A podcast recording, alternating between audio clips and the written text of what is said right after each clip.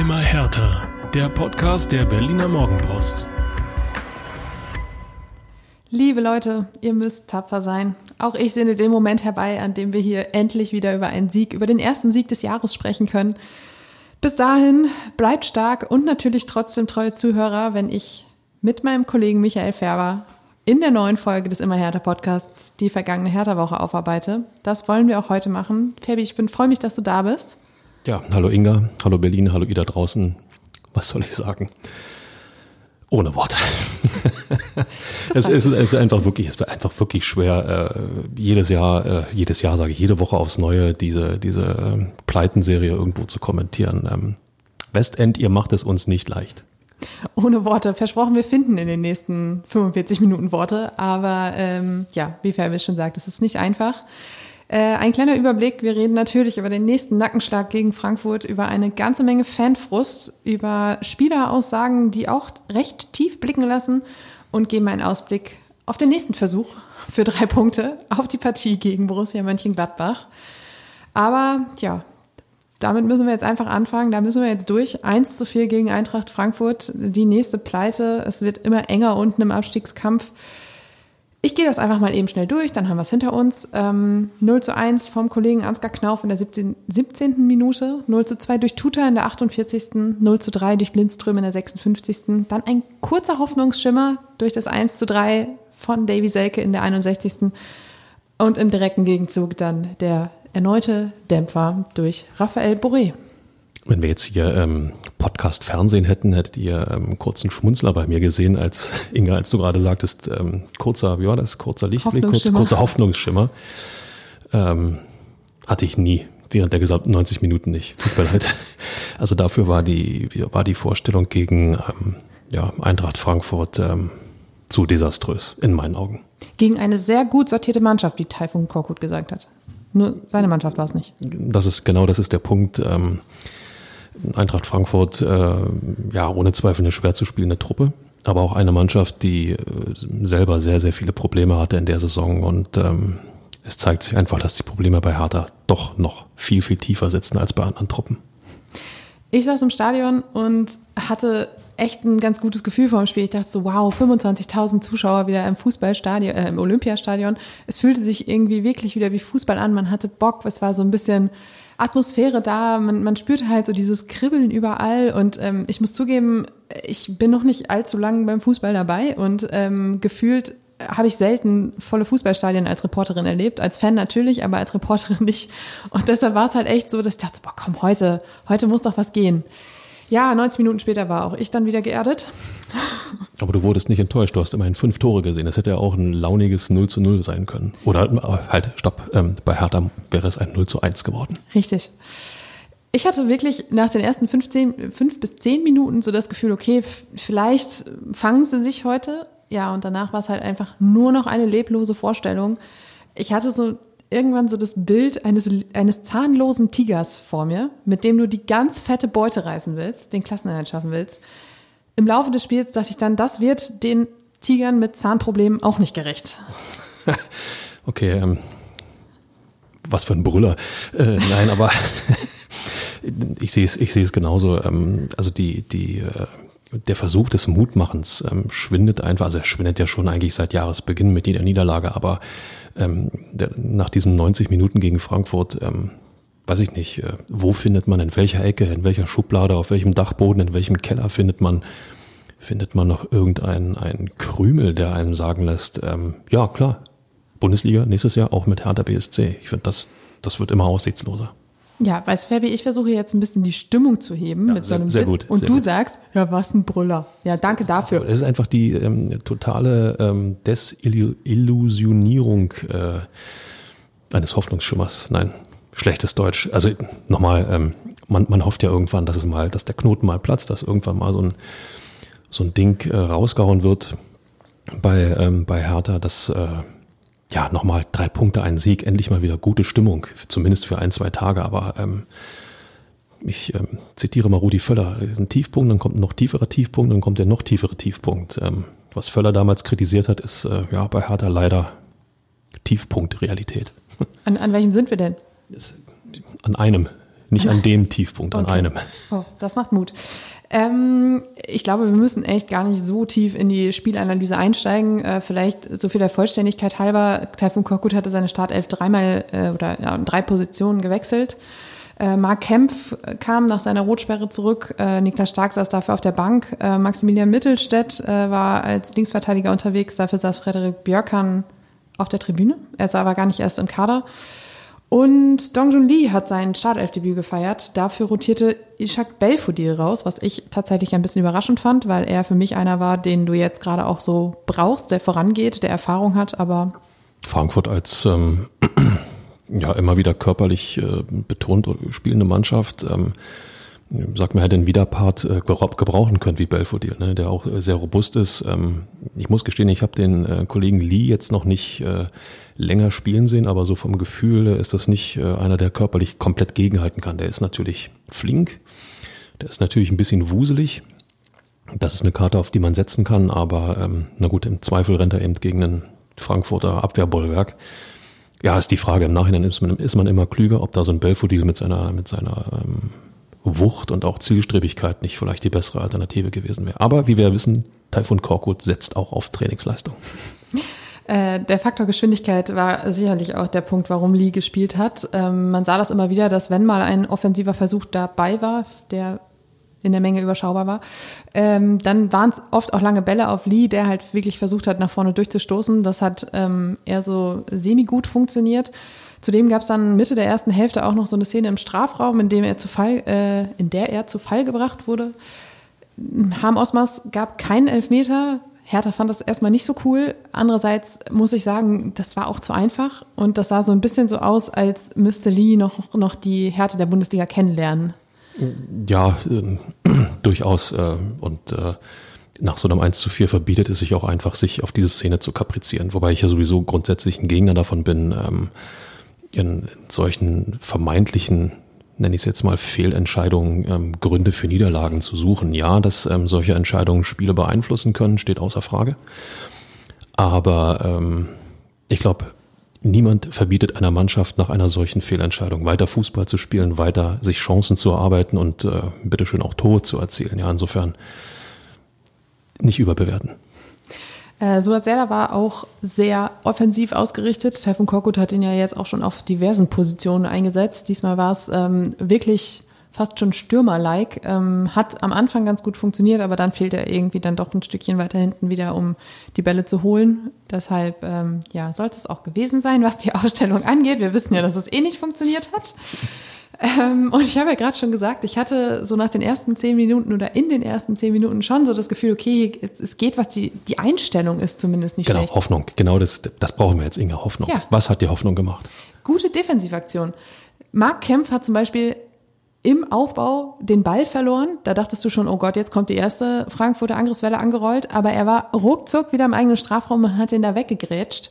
Und das ist halt sowas, das will ich sehen. Wenn jemand einen Fehler macht, wenn er irgendwas verbockt, dass er dann aber auch sofort dafür gerade steht und es versucht, wieder gerade zu biegen. Wie viele außer Mark Kempf haben das äh, oder waren noch dazu in der Lage?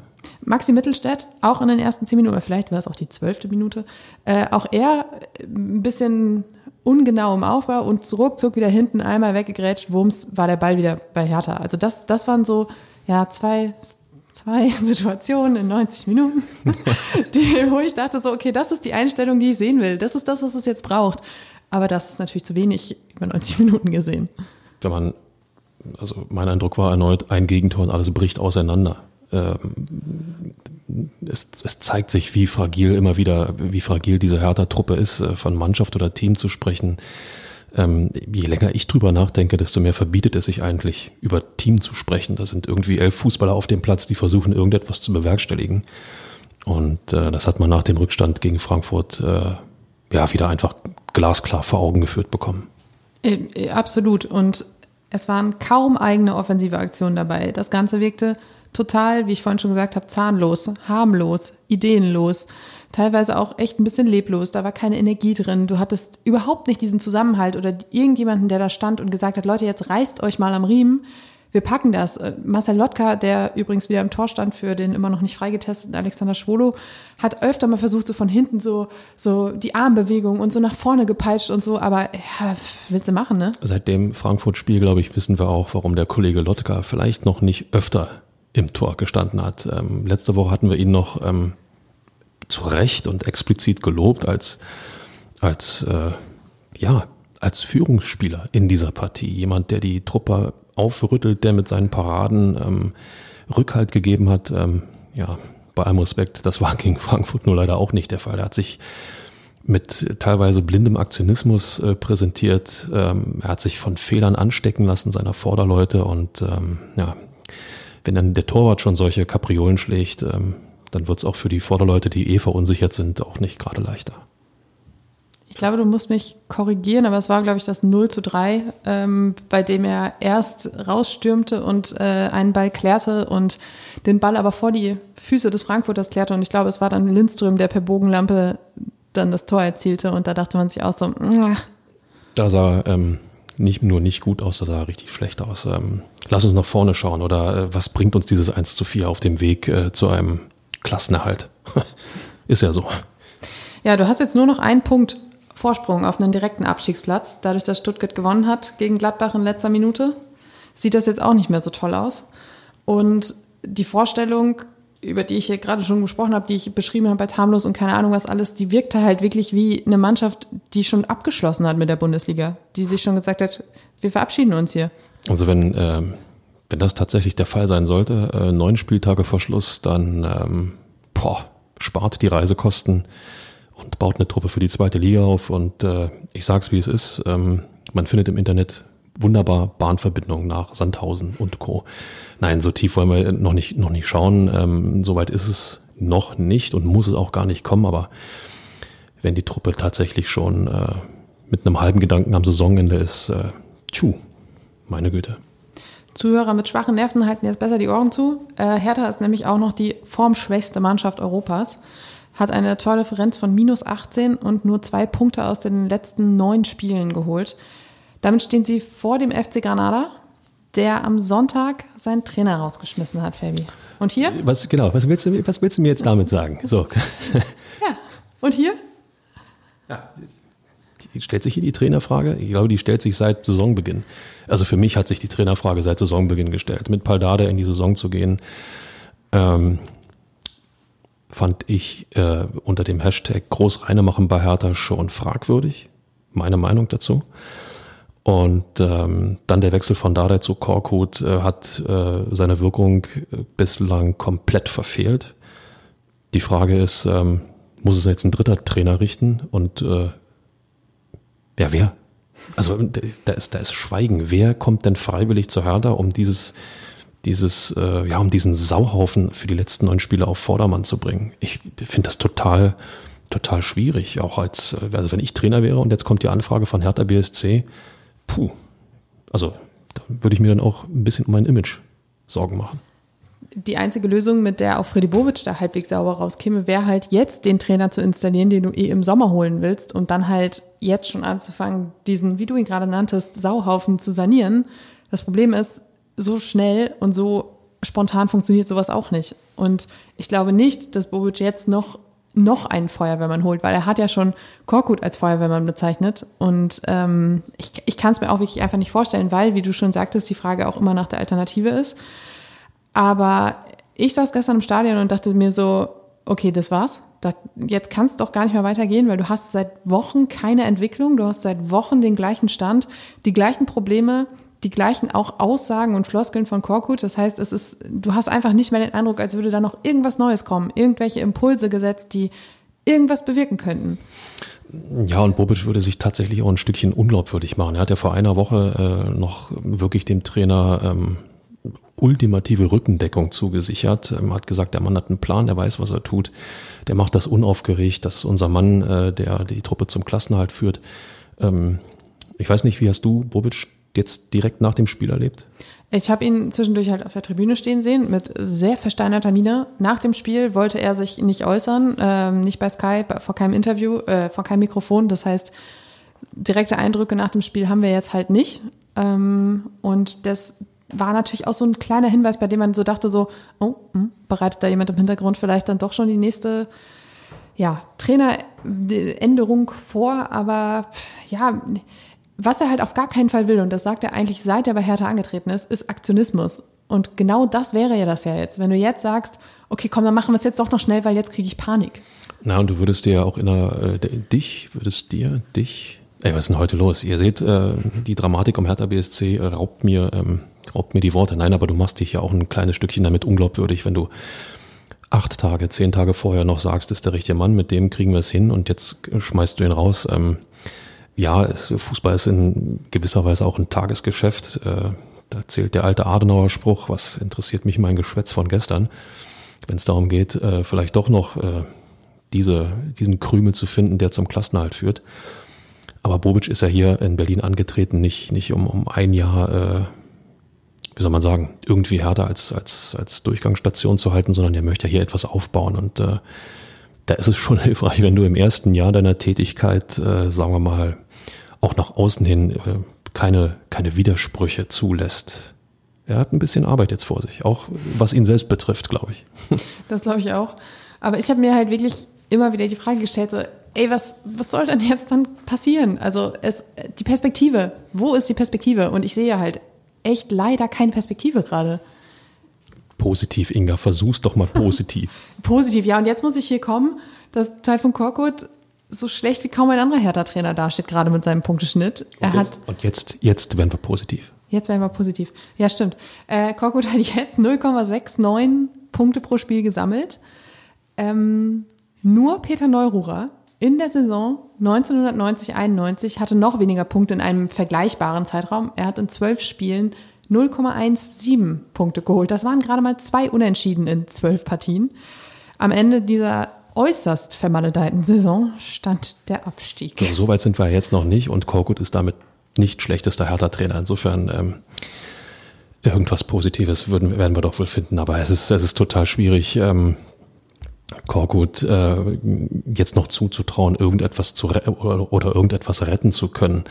Ähm, er ist halt seit vielen Wochen dabei und äh, der Zustand der Truppe hat sich äh, ja gefühlt eher verschlechtert als verbessert. Also verschlechtert, weil urplötzlich andere Truppen angefangen haben durchzustarten. Wolfsburg ist inzwischen längst raus, über Bochum müssen wir nicht reden. Ähm, Augsburg ist eine Mannschaft, die immer wieder auch mal einen Sieg einstreut, ja, was äh, bei Truppen, die unten stehen, ja total hilfreich ist. Ich sag mal, wenn du jedes dritte, wenn du jedes dritte Spiel gewinnst, dann hast du irgendwo äh, urplötzlich zwölf Punkte mehr als der Gegner. Und wenn jetzt auch der VfB Stuttgart, der eigentlich gefühlt im freien Fall zweite Liga schon war, urplötzlich Spiele dreht und gewinnt und jetzt bis auf einen Punkt heranrückt, boah, also da wird einem komisch. Und äh, jetzt bin ich mal ganz, ähm, ja, ich wollte eigentlich positiv sein, aber Kräuter Fürth hat sich auch gefangen in der Rückrunde. Lass die noch mal ein bisschen Schwung holen. Also schwierig. Schwierig. Äh, nachdem ich euch jetzt gerade schon an meiner Rat- und Hilflosigkeit teilhaben lassen habe, kommt jetzt der große Twist. Ich bin der Meinung, der Trainer ist nicht schuld. Natürlich, die, Typen, die auf dem Platz stehen, sind schuld. Das hat ja auch Bobic schon gesagt. Und nochmal, Bobic hat für mich Narrenfreiheit bis Saisonende. Ich wiederhole das bis zum geht nicht mehr. Aber dann muss er liefern.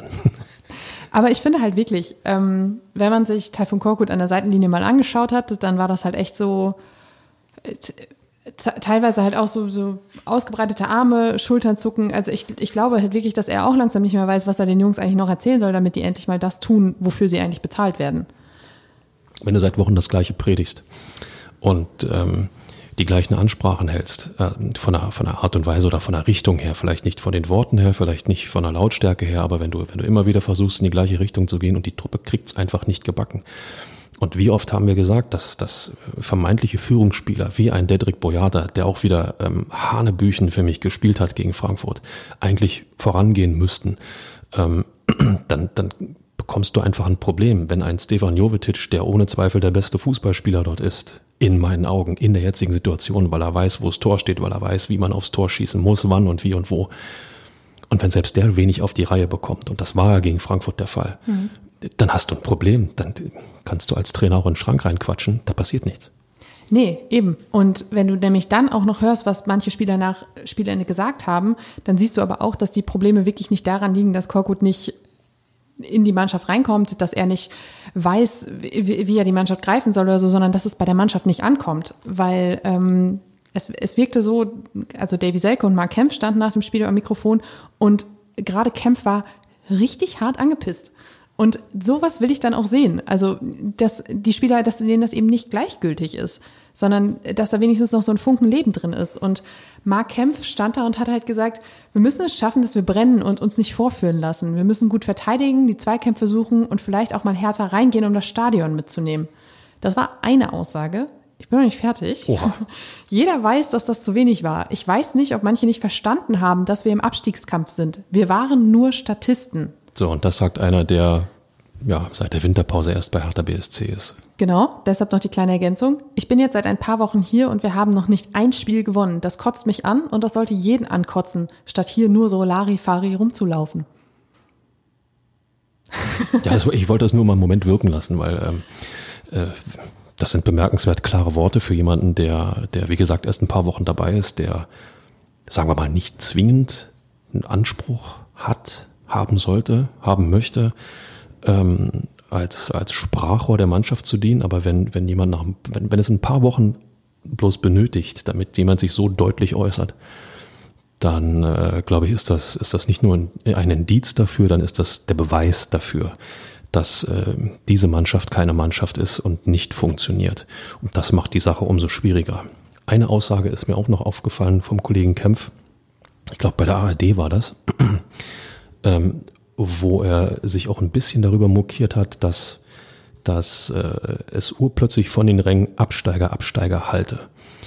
Ähm, er hat mehr oder weniger appelliert und hat gesagt, das äh, versteht er nicht und äh, wir können es nur gemeinsam schaffen. Damit hat er ohne Zweifel recht. Ähm, wenn ich allerdings als Hertha-Fan seit äh, jetzt drei Jahren eigentlich immer nur um die Ohren gehauen bekomme durch meine Mannschaft und äh, die Mannschaft, die keine ist und die ähm, selbst die Grundtugenden immer wieder vernachlässigt, nicht in der Lage ist, das zumindest abzuliefern, dass man sagt, okay, ihr habt verloren, aber ihr habt wenigstens alles gegeben. Wenn ich das nicht abliefern kann, dann kann ich nicht, oder dann, dann fällt es mir schwer, von anderen die Unterstützung einzufordern. Ähm, also da ist eine Gemengelage entstanden in dem Frankfurt-Spiel, die ähm, sich in meinen Augen noch äh, richtig äh, fatal auf die Gesamtsituation auswirken kann. Das glaube ich auch. Und zum Fanfrust habe ich auch auf jeden Fall noch ein, zwei Gedanken gleich, aber ich habe auf jeden Fall in dieser ganzen Kämpfthematik einen Strohhalm gefunden, an den man sich ein bisschen klammern kann. Jetzt positiv. Genau. Oh, merk, merket auf, liebe Hertha Gemeinde. Und zwar war es in den letzten Wochen nie so, dass sich mal einer nach dem Spiel dahingestellt hat und auch ein bisschen die Teamkollegen attackiert hat und ein bisschen gesagt hat, wie sehr es ihn ankotzt, was hier passiert. Und das könnte halt fast mehr ein Signal in die Mannschaft sein, als alles andere, was von außen kommt. Weil wenn da jetzt einer sagt, hey Leute, jetzt reißt euch mal irgendwie zusammen, dann ist das äh, so, so ein Signal nach innen, das viel, viel besser funktioniert. Und da, da habe ich ja wirklich die Hoffnung, dass er jetzt so ein, so ein Vorreiter sein kann, der die anderen aufrüttelt. Dass auch dieses nach außen getragene Unverständnis darüber, wie die Mannschaft aufgetreten ist, die nach außen getragene Kritik an den Mitspielern, dass die so ein Zeichen ist, ja, so geht's wirklich nicht weiter. Aber was macht das mit Spielern, die ähm, seit Wochen Fanfrust ähm, erfahren, weil sie nicht abliefern? Jetzt stellt sich ähm, ja, ein Teamkollege hin, der wie gesagt relativ kurz dabei ist. Jetzt kann man sich als ähm, hochnäsiger, arroganter Profi natürlich sagen, was ähm, willst du mir jetzt überhaupt erzählen? Du bist gerade erst frisch dabei. Und ähm, dann hast du das, dann hast du eben einen, einen, einen härter Anhang auch, der dir immer wieder dokumentiert. Äh, eigentlich seid ihr nicht Bundesliga reif. Aber genau der Punkt, dass er eben noch nicht so lange dabei ist, ist ja der Punkt, der ein bisschen Hoffnung macht. Jemand mit einem frischen Blick, jemand, der eben noch nicht diese Monate und Jahre lang äh, ja, keine Ahnung, Rückschläge, Nackenschläge, ähm, wieder einen auf den Deckel und sowas auch von den Fans die Unzufriedenheit mitbekommen hat. Jemand, der eben noch nicht, ja, vielleicht ist es da auch ein Vorteil, dass er vielleicht noch nicht so wahnsinnig verbunden ist mit diesem ganzen Hertha-Chaos, was es in den letzten Monaten gab. Und der kommt da jetzt mit einem frischen Blick rein und sagt so, Leute, so funktioniert es nicht. Ich meine, mit Stuttgart, er hat das auch schon alles durchgemacht. Er weiß auch, dass es, was es jetzt braucht in dieser Situation. Und vielleicht ist er, also ohne jetzt zu viel Last auf ihn zu laden, aber vielleicht ist er tatsächlich derjenige, der jetzt helfen kann in dieser Situation. Ich hoffe, ihr habt alle da draußen bemerkt, wie die Kollegin Inga Bödeling für Hertha BSC kämpft und ähm, Hallo Westend nachmachen. Ja, nur, nur so kann es ja auch gehen. Aber ähm, Stichwort Fanfrust, ähm, ich fand, äh, das hat eine neue Qualität. Ja, wenn ich, wenn ich, ähm, wenn ich äh, ja, den Begriff Absteiger lautstark immer wiederholend einer Mannschaft entgegenwerfe, dann entziehe ich der Truppe ja eigentlich die, die, das Vertrauen, dass ich es doch noch schaffen kann. Das ist mein Gefühl. Ich weiß nicht, wie es dir dabei geht.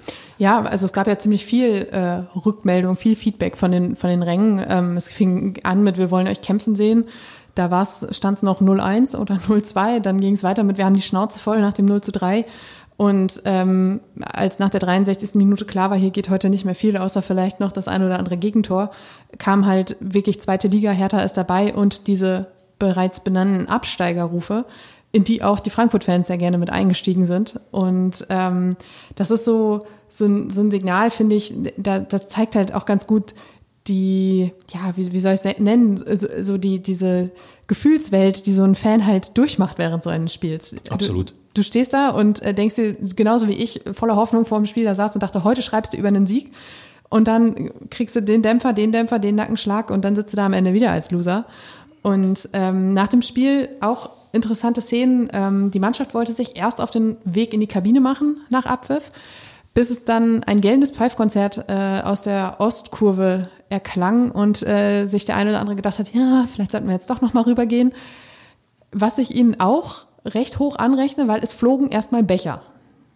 Ja, äh, geht gar nicht bei allem Frust. Das äh, muss ich in, in, dieser Deutlichkeit auch mal sagen. Dinge, die äh, in den Innenraum geworfen werden, auch wenn die Mannschaft schlecht gespielt hat, auch wenn sie eins zu viel verloren hat. Ähm, ey Leute, reißt euch zusammen, sowas geht nicht. Fand ich nämlich auch. Trotzdem, also es waren auch sofort sehr viele Ordner da, die auch aufgepasst haben, auch als sich der ein oder andere Spieler dann tatsächlich dem Graben genähert hat, um wirklich in den Austausch mit den Fans zu gehen, standen auch Ordner dabei. Also ich glaube, es war auch klar, diese Situation ist jetzt sehr, sehr brisant. Es kann sehr, sehr schnell kippen, die ganze Gemengelage. Es waren viele Emotionen dabei.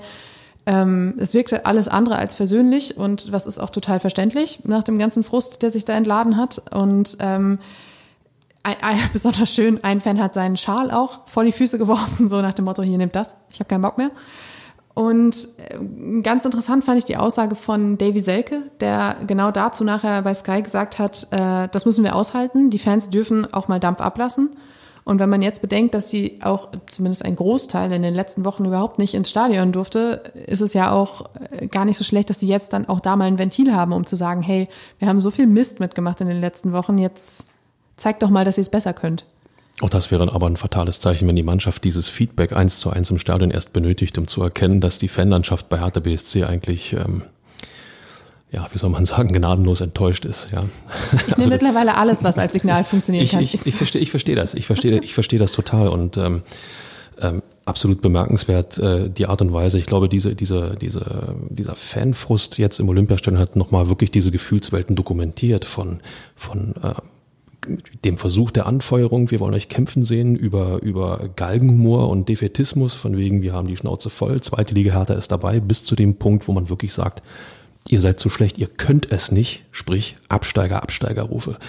Ähm, nochmal, das, das ist etwas, was, was du als Spieler mitnimmst. Das andere preist du ein als Fanfrust, die Fans dürfen Dampf ablassen, wenn du aber als professioneller Sportler von einem Fan oder von einer Fan, einem Fanblock die Fähigkeit abgesprochen bekommst, ähm, erstligatauglich zu sein und das genau das bewirken ja oder genau darauf zielen ja diese, diese Absteigerrufe ab.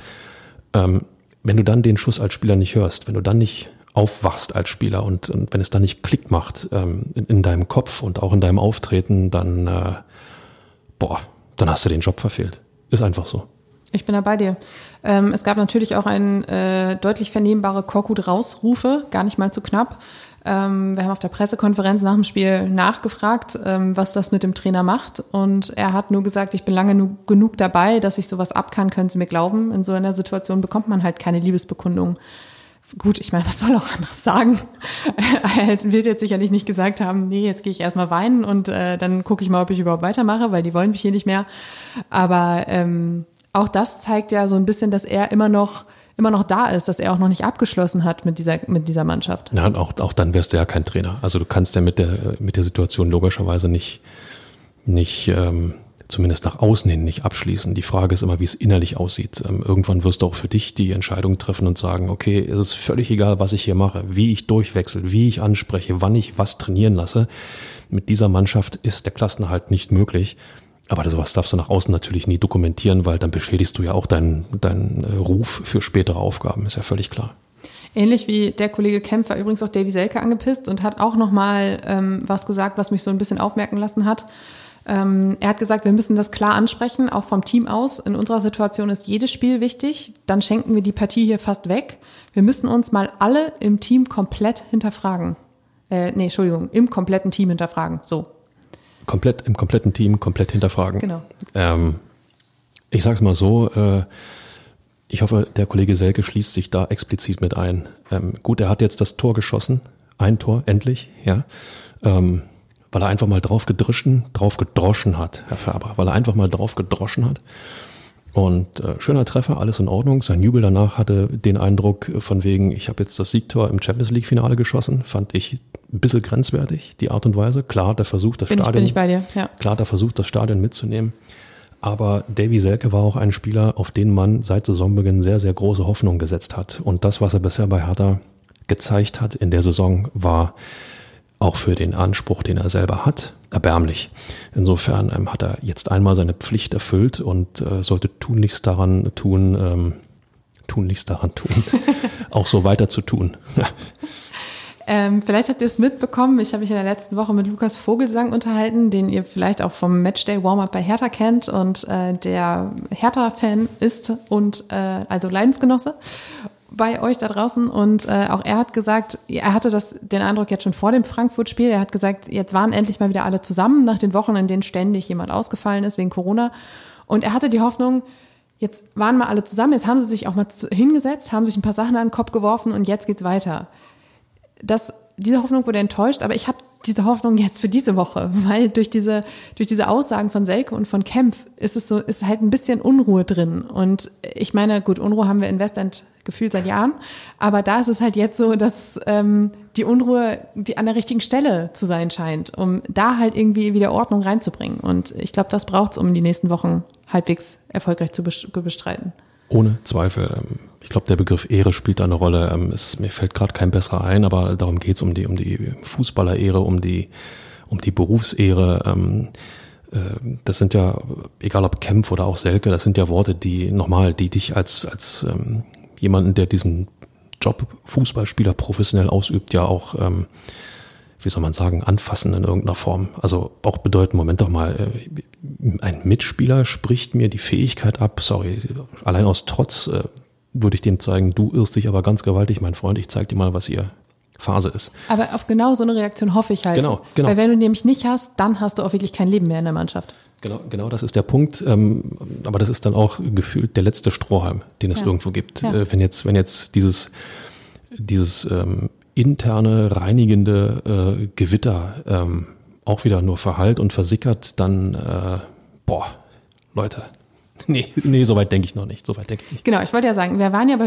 beim Thema Strohhalm und ähm, ich meine, das sind alles junge Männer und äh, die bilden sich auch ein bisschen was drauf ein, dass sie das machen, was sie machen. Und äh, deshalb hoffe ich genau auf diesen Ehrenfaktor, den du gerade genannt hast, dass sich jetzt dann doch mal der eine oder andere fragt, können wir das nicht vielleicht doch besser? Und dann zeigen wir das auch nächste Woche. Und damit möchte ich sehr, sehr, sehr gerne einen Strich unter dieses Frankfurt-Erlebnis machen. Unbedingt. Und äh, zur Jörn Lange Gedächtniskategorie und sonst so kommen. Und zwar wurde in der vergangenen Woche das Derby terminiert. Es wird stattfinden am 9. April, ein Samstag, um 18.30 Uhr im Olympiastadion. Spiel des Tages, mehr kann man nicht wollen. Topspiel. Und, und das Schöne ist ja, ähm, mit allergrößter Wahrscheinlichkeit, die Hütte ist voll. So sieht es zumindest im Moment aus. Am 20. März sollen die letzten äh, Corona-Beschränkungen dahingehend fallen. Das heißt, einem ausverkauften Olympiastadion würde nichts im Wege stehen.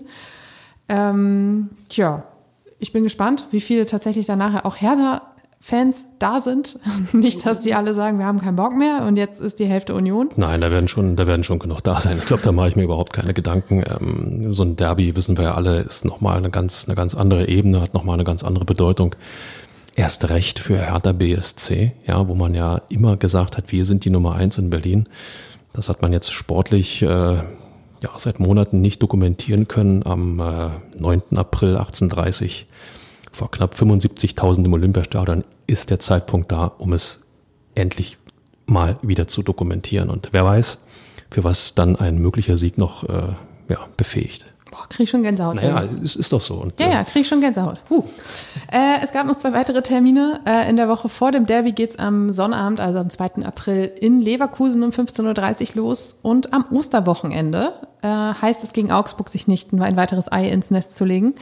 Oh, du, der ist zahlungspflichtig. Ihr kennt unsere schlechte Witzekasse. Da wird's heftig klingeln heute noch. Da äh, steigt die Party am Kar-Samstag um 15.30 Uhr. So, Fabi, und dann habe ich jemanden letzte Woche vergessen. Deshalb äh, muss ich das jetzt nochmal nachtragen. Ähm, ich hoffe, ihr tragt mir das nicht nach. Ähm, Und, und schon wieder zwar- klingelt's in unserer Kasse. Mach nur weiter so, Inga. Finde ich gerade sehr, äh, ich bin übrigens der Kassenwart der schlechten Witzekasse, nur falls ihr es vergessen habt. Und nebenbei übrigens auch der, der am meisten einzahlt. Ähm, auch das ist leider wahr. Hani Mukta hat sich zu Wort gemeldet. Was macht das mit dir? Boah, das macht mit mir ähm, etwas ähm, ein äh, Talent, das Hertha BSC hat gehen lassen. Das ist eigentlich das, was es mit mir sofort macht. Ja, das passt auch, äh, trifft es auch ganz gut. Mittlerweile ist er einer der Großen in der Major Soccer League in, äh, nee, Major League Soccer heißen sie, glaube ich, in den USA. Er spielt bei Nashville, wurde, glaube ich, vergangene Saison zum zweitbesten Spieler äh, der MLS gewählt. Und er hat in einem Interview ähm, sehr viel Gutes über die MLS gesagt, aber auch gesagt, Hertha ist mein Herzensverein. Wenn die anrufen, das ist eine Herzensangelegenheit. Aber bisher haben sie noch nicht angerufen. Ja, wir können die Nummer zur Not gerne weitergeben, das ist überhaupt nicht das Problem. Ähm, ich sag mal, hätte Charme. Ja, einer, das ist ja genau das, was, was man bei Hertha versucht, ähm, äh, jetzt endlich wieder so ein bisschen zu installieren. Berlin-Kolorit, Hertha BSC-Kolorit, blau-weißes Blut in den Adern. Ähm, wenn Hani Mukta von Herzensangelegenheit spricht, ähm, dann tut er das nicht ohne Grund. Ähm, ich glaube auch, dass er sich in den USA, äh, sagen wir mal, fernab von, von seinem Azubi-Dasein hier in Berlin ähm, sehr, sehr gut entwickelt hat. Das hilft total. Sollte er zurückkommen können, würde er auch ähm, einen anderen Input bringen. Keinen Bundesliga-Input, sondern einen ähm, US-Fußball-Input. Und wenn es um Abläufe geht, um Kleinigkeiten, die man, die man verändern kann, wo man ein bisschen justieren kann, das äh, kann durchaus hilfreich sein von fußballerischen Qualitäten. Ähm, ja, ich glaube, diese Mannschaft kann gerade jeden vertragen, der äh, vernünftig äh, gegen den Ball treten kann. Ich zitiere den Kollegen Vogelsang, holt doch einfach mal die Jungs zurück. Auch er, äh, ich, äh, oder beziehungsweise auch mit ihm habe ich mich über das Thema Identifikation und mehr blau-weiße DNA bei Hertha unterhalten. Und ähm, er hat auch zum Beispiel Hani Mukta genannt und meinte, warum nicht mal so einen zurückholen, wenn man schon so viele andere hat gehen lassen, wie zum Beispiel einen Jessica Nankam, den man ausgeliehen hat ohne Not und Luca Netz, der gegangen ist und so etwas alles. Ja gut, alle zurückholen ist natürlich dann auch fatal. Es braucht ähm, bei allem Respekt vor den Leistungen äh, dann in den anderen Clubs, aber auch irgendwo Qualität, um dann mal einen Schritt aus diesem aus diesem Keller in der Liga nach vorne tun zu können. Also nur die verlorenen Söhne alle zurückzuholen, da bin ich mir sehr sicher, ähm, wird die Qualität der Mannschaft nicht zwingend steigern. Den einen oder anderen zu holen, ohne Zweifel. Ähm, und Hani Mukta ist, äh, finde ich zumindest, eine Figur, über die man äh, mal nachdenken sollte. Und wenn ihr das Gespräch mit Lukas Vogelsang noch nicht gelesen habt, es sei euch ans Herz gelegt, ähm, ihr könnt einfach überall da, wo Frankfurt steht, das Ganze durch Mönchengladbach ersetzen und dann hat es genau die gleiche Gültigkeit äh, wie noch vor einer Woche. Das war schon bemerkenswert, fand ich. Äh, Also wie er einfach auch dokumentiert, wie sehr er mitleidet. Ich habe Ja. das, ich habe das sehr gern gelesen und äh, das ist ein durchaus ähm, emotionales Hertha-Stückchen. Ähm, hat mir schon gefallen. Das zeigt so ein bisschen auch die, die blau-weiße Seele jetzt hier im, im Februar, März äh, 2022. Und da findet sich sicherlich auch der eine oder andere da draußen wieder mit seinen Gedanken. Absolut.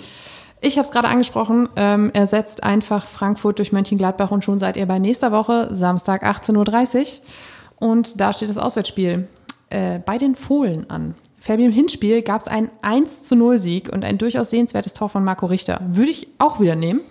Ähm, die Bilanz bislang.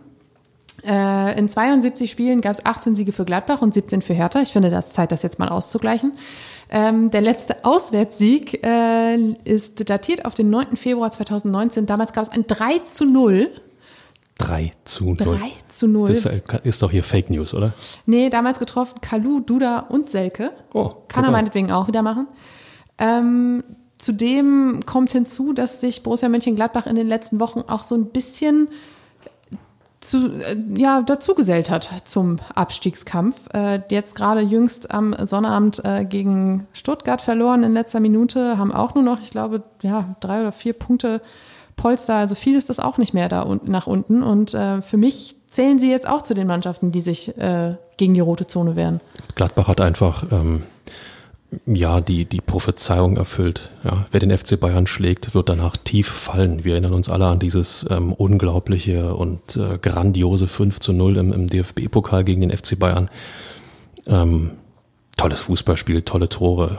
Äh, hat einfach Spaß gemacht zuzuschauen und äh, ja, das war so der Moment, wo dann auch der Schalter ausgeschaltet wurde wieder und äh, Gladbach dann auf der Suche nach sich selbst ist.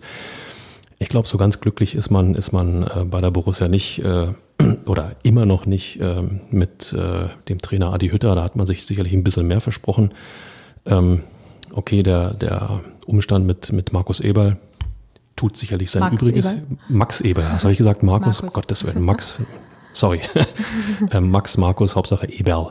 Ähm, tut sicherlich sein Übriges dazu bei. Ähm, wir wissen alle, dass er, dass er seinen Job ähm, aufgegeben hat, einfach weil er, weil er, ähm, ich, ja, ich nenne es mal Burnout war, er war einfach drüber Ja. und, und äh, muss wieder zu sich selbst finden. Auf diesem Weg mal alles Gute an den Kollegen Eberl, den ich ähm, bis dahin für einen wirklich guten Bundesliga-Manager gehalten habe. Ein wirklich, wirklich integrer, guter Mann. Übrigens auch menschlich ein sehr, sehr netter Zeitgenosse. Genauso ist es. Ähm, das tut alles dazu, oder trägt alles dazu bei, dass du keine Ruhe hast im Verein. Und äh, dann gehen Spiele schief. Und jetzt hängst du da unten in irgendeiner Form drin. Und äh, ja, Borussia Mönchengladbach eigentlich Anwärter auf den Europacup, jetzt Abstiegskampf. Lass uns kurz überlegen, ob es da noch andere Mannschaften gibt. Nee. Eig eigentlich nach Europa wollen Nö. und der, nee, gut. Nee. In diesem Sinne. Geil. Äh, bei allem Respekt, äh, auch vor der ganzen Causa Eberl und Co., ähm, ist Gladbach für mich aber jetzt so ein klassischer Aufbaugegner. Aufbauhilfe Rheinland. Aufbauhilfe West, ja. Äh, dein Wort in Gottes Ohr, Inga. Äh, ich glaube, Hertha kann jede Hilfe gebrauchen. Nochmal, das 1 zu 4 gegen Frankfurt hat dokumentiert, dass es an allem krankt im, im Hertha-Spiel. Ähm, jeder Gegner, der äh, hilf, helfen kann mit äh, Fehlpässen, mit äh, Eigentoren, mit äh, Lücken, die Hertha nutzen kann, ähm, sehr gern willkommen. Ja, Fabi, dann dein Tipp für das Spiel Borussia Mönchengladbach gegen Hertha BSC? Ihr ahnt es schon, klarer Sieg für Hertha BSC. Mit dieser Hoffnung gehen wir in die neue Woche, gehen wir in das Spiel gegen Borussia Mönchengladbach und hoffen, dass wir in der nächsten Folge am 14. März endlich über den ersten Sieg des Kalenderjahres 2022 sprechen können. Bis dahin, bleibt gesund, bleibt optimistisch und danke fürs Zuhören.